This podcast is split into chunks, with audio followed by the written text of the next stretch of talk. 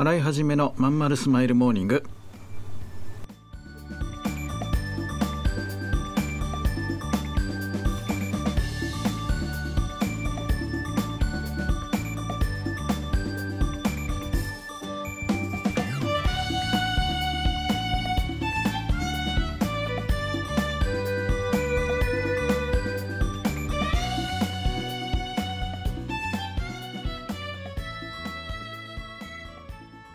おはようございます。新井はじめです。新井はじめのまんまるスマイルモーニング。2022年7月12日火曜日。皆さんいかがお過ごしでしょうか？この番組は毎週火曜日朝8時私新井はじめがラジオをお聴きいただいているあなたに1週間頑張るための笑顔やモチベーションをお届けするそんな番組でございます。はい、えー、そういうわけで今日はですねえー、7月12日の朝に放送してるんですけど私これ撮ってるのはねいつも通りちょっと前で。えっと、今日はね、日曜日なんです。選挙の日なんですよね。参議院議員選挙。えー、皆さんね、あのー、今のまさに今この時間帯行かれてる方多いんじゃないかなと思うんですけども、うん、この放送がねある時にはもう勝敗ははっきりしていてまあこれはあくまでも予測ですけどね自民党がまあ圧倒的に勝利ということにまあなってるんでしょうねきっとね。うん、でもあの皆さんご存知の通りですねえっ、とこの間ねえー、8日ですか？金曜日にねまさかの大事件ですよね。歴史がもう、うん、ちょっと言葉にならないんですけど安倍さんのね、えー、襲撃殺害テロがありましたよね。えー、まああその後の報道を見て皆さんもすっかり心がねあの疲れてしまっていると思うんでそれについてあまり触れることはいたしませんがうんまあ、一人の政治家が撃たれたとか亡くなったということでこれほどの衝撃あるいは悲しみがあったこともまあ珍しいというかかつてなかった体験じゃないかなと思って、まあ、私も個人的には何のご縁もないんですけどね。うんなんかその日一日はもう何にも手がつかなかったですね。最初ニュース速報を見た時に何のことだか全然分かんなかったですもんね。うん。まあそんなわけで、うん、それでも私たちは前向いてね頑張っていい国を子供たちに残していくしかないですもんね。うん、明るく今日も頑張っていけたらなって本当に心の底から思います。洗い始めのまんまるスマイルモーニングこの番組は東京豊島区池袋 87.8MHz 池袋 FM のスタジオからお送りしております今日もよろしくお付き合いください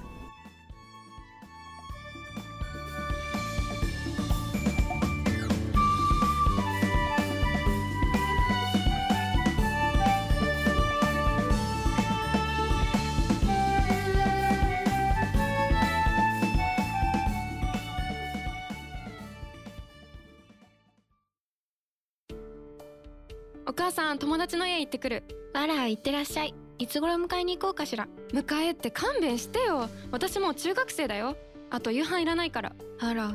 そう。娘を見てなんだか寂しい気持ちになった。私が必要とされなくなる日も遠くないのかもしれないと。役目を終えた私は何をするべきなんだろう。そんな時かつて眠らせていた気持ちが蘇ってきた。そうだ私やりたいことがあったんだ。企業ワンエイトはやりたいことをやりたいと望むあなたを徹底サポートするコミュニティサロンです。皆様へ起業に関する知識やノウハウを伝え最小限の時間と投資で自力で稼ぐ力を身につけていただくことをお約束します。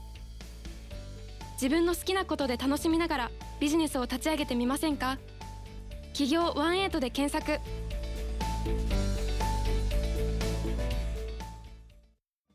洗い始めのまんまるスマイルモーニング。はいそういうわけでね今日はねもう暗い話はもうやめよう。うん。えっ、ー、とねちょっとね選挙の話したくてえっとねこれ前のラジオでも喋ったと思うんだけど僕ねコロナになってすぐの時ねあの区役所とねちょっと揉めたことがあったんです。えっ、ー、と僕のうちの会社の広告を区役所と図書館にまあ置いてもらう。ホームページに出してもらうみたいなね、えー、それで区区がそれでお金を受け取って、まあ、区の財政の足しにしてるっていうようなそういう事業があってね。で僕はあのそんな区のホームページとか区の図書館からなんかあの集客なんか できないの分かってんだけどでも一応地元僕はあのこの豊島区に住んでるんですけど長くね、えー、お世話になってる人な区なんでまあ地元の貢献って意味もあってね一定の金結構高いんですよこれ。一定の金額を、やっぱ寄付のつもりで。でどうせ寄付するんだったらまあメリットあった方がいいかなと。少しでもメリットあった方がいいかなと思って一応区のねそういう審査通ってる会社なんだよっていうような意味も含めてねいろんなブランディングになればいいなと思って広告を出してたわけですね。ちょっとごめんなさい説明長いけど、まあ、要は区に広告の仕事を出してたわけです。僕が広告主。でコロナになったでしょ。で区が、えー、区役所閉鎖、ね、それから図書館も閉鎖、うん、でえー、っとねその他もろもろいろいろあって、えー、僕がその広告出向してたところに、えー、もう広告が出ませんという、まあ、状況になったんですね。うん、でまあしょうがないから、えー、じゃあ広告を取り下げますと。ね、残念ですけどキャンセルさせてくださいって連絡したらいやキャンセルできませんからと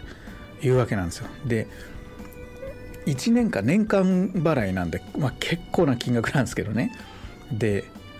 キャンセル料を請求しますって言われたんですよ。えって、まあ、さらに金取んのみたいな感じになってうんとねおかしいじゃないかとその僕が何かしたいとかじゃなくてその区がサービスを停止する。そして僕もイベントセミナーやってる会社なんだけどセミナーが一切開けなくなっちゃったからね。あの会場も閉まっちゃってるし。最初の時ですよ。一番最初のコロナショックの時に第1波の時ですよ。でこれはもうあの経済全体を止めろっていう流れで区からもそのセミナーとかやるなっていう行政のお達しが来てるわけですね。だからこの区の広告も当然キャンセルさせてくれって言ったらねそれはダメだと。えー、って言って。で公務員の人っていうのはもうあの法律でしか動かない動けない動かないじゃなくて動けない。だから個人的には分かりますがって心の中で言ってんのね。けどそれは口には絶対しないけどいやあのもう法律でこうなってます。ダメなんです。変えられないんです。でもその一点張りなんですね。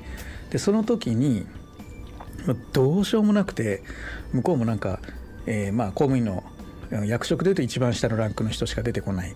責任者出してって言っても出てこない。っていう状況。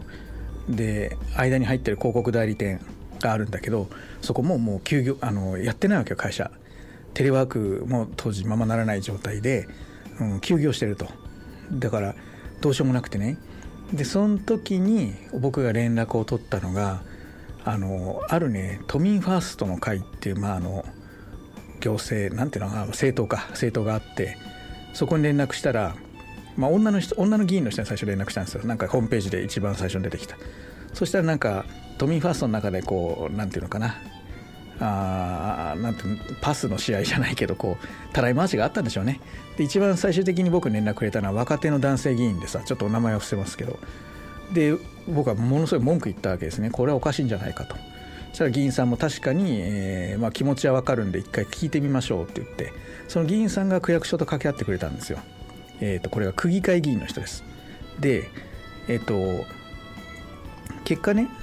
あの向こうの課長が出てきて、で、まあ、やっぱダメなんだね、法律論で言うと。だからもう、その区議議員がすぐ連絡くれて、えー、ちょっとこれはダメらしい、申し訳ないみたいなことを謝られて、それで、うんと、なんていうのかな、このコロナになってこれからどんな風になっていくかみたいなことを結構ね40分ぐらいその後話してね電話でだけど。うん。それでちょっとね都民ファーストうんあんまりこうなんか支援政党って感じじゃないんだけどその人にはちょっと恩があるんですよなのでね。で今回参議院でさあの、えー、都民ファーストのその代表が、まあ、うちの選挙区は立候補してる代表じゃないのかな。都民ファーストの人が立候補してるからさあこの人に投票するかどうかって結構悩んでね。うん、えー、どうしようどうしようと。いろいろ政策見てすごい東京立候補してるからね。政策見て、えーまあ、いろいろ多角的に考えて最終的に結論を出して一票をね、え、どこに出したかは内緒ですけども投じてきたとこです。お母さん友達の家行ってくるあら行ってらっしゃい。いつ頃迎えに行こうかしら。迎えって勘弁してよ。私もう中学生だよ。あと夕飯いらないから。あらそう。娘を見てなんだか寂しい気持ちになった。私が必要とされなくなる日も遠くないのかもしれないと。役目を終えた私は何をするべきなんだろう。そんな時かつて眠らせていた気持ちが蘇ってきた。そうだ。私やりたいことがあったんだ。企業ワンエイトはやりたいことをやりたいと望むあなたを徹底サポートするコミュニティサロンです。皆様へ起業に関する知識やノウハウを伝え最小限の時間と投資で自力で稼ぐ力を身につけていただくことをお約束します。自分の好きなことで楽しみながらビジネスを立ち上げてみませんか？企業ワンエイトで検索。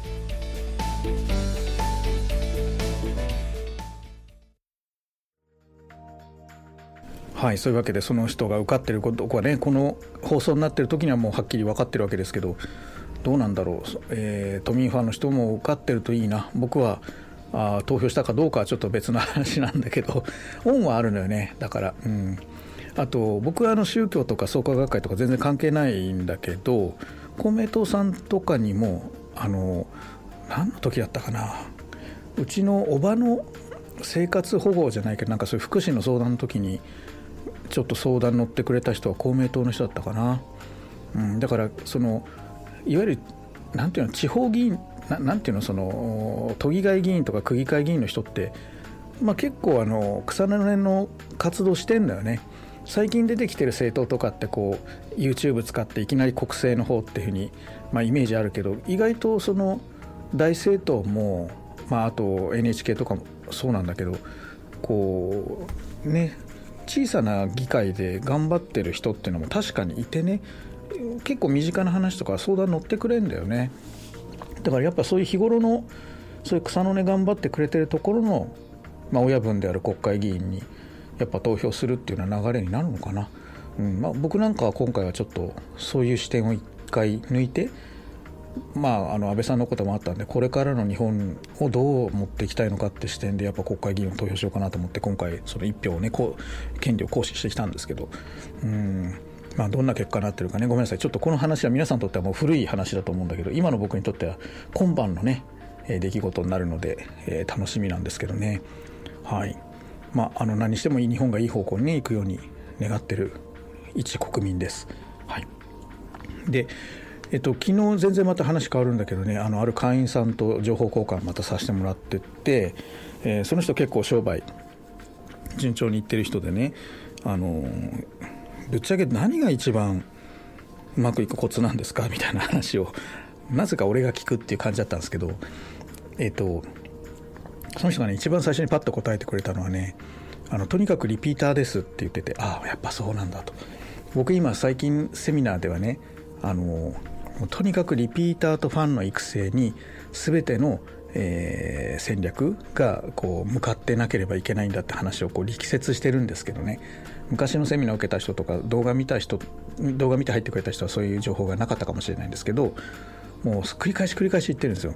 リピーターがあって初めてビジネス安定するんですよって話をしていて。で、えー、やっぱその方がね一番最初にリピーターさんですねって言ったのああやっぱやっぱそうなんだって思ってね改めてじゃあ僕の、えー、やるビジネスこれからやるビジネス過去うまくいかなかったビジネスいろいろあってどんな視点が抜け落ちてたのかなってその視点で見るとやっぱりねリピーターの獲得に、えー、戦略が向いてないものがいくつも見つかってねあやっぱそこなのかと思いましたね。うんだワンエイトもワンエイトは基本的にはその1回をやめちゃったらもうあの記憶から気持ちが離れちゃったらあもう無理だよねって思っ僕はまあそこをそこは結構ドライに思ってるのでえー、その辺りについてはこう諦めちゃった人を深追い深追いすることはもちろんしてないんですけど、まあ、何らかねどこかで、まあ、その方サラリーマンに戻るにしても、えー、どっかでお会いする時にねまたなんかいい仕事がね、えー、違う立場でできたらいいのかもななんてちょっといろいろ考えたりね、うん、することありました。はい、えー、なんでこれからもいろいろまた修正していきたいなと思います。はい、そういうわけで何かご意見ありましたら、えー、いつでもいいので何でも送っていただけるとありがたいです。はい、じゃあ今日はこんなとこです。聞いてくれましてありがとうございます。またね。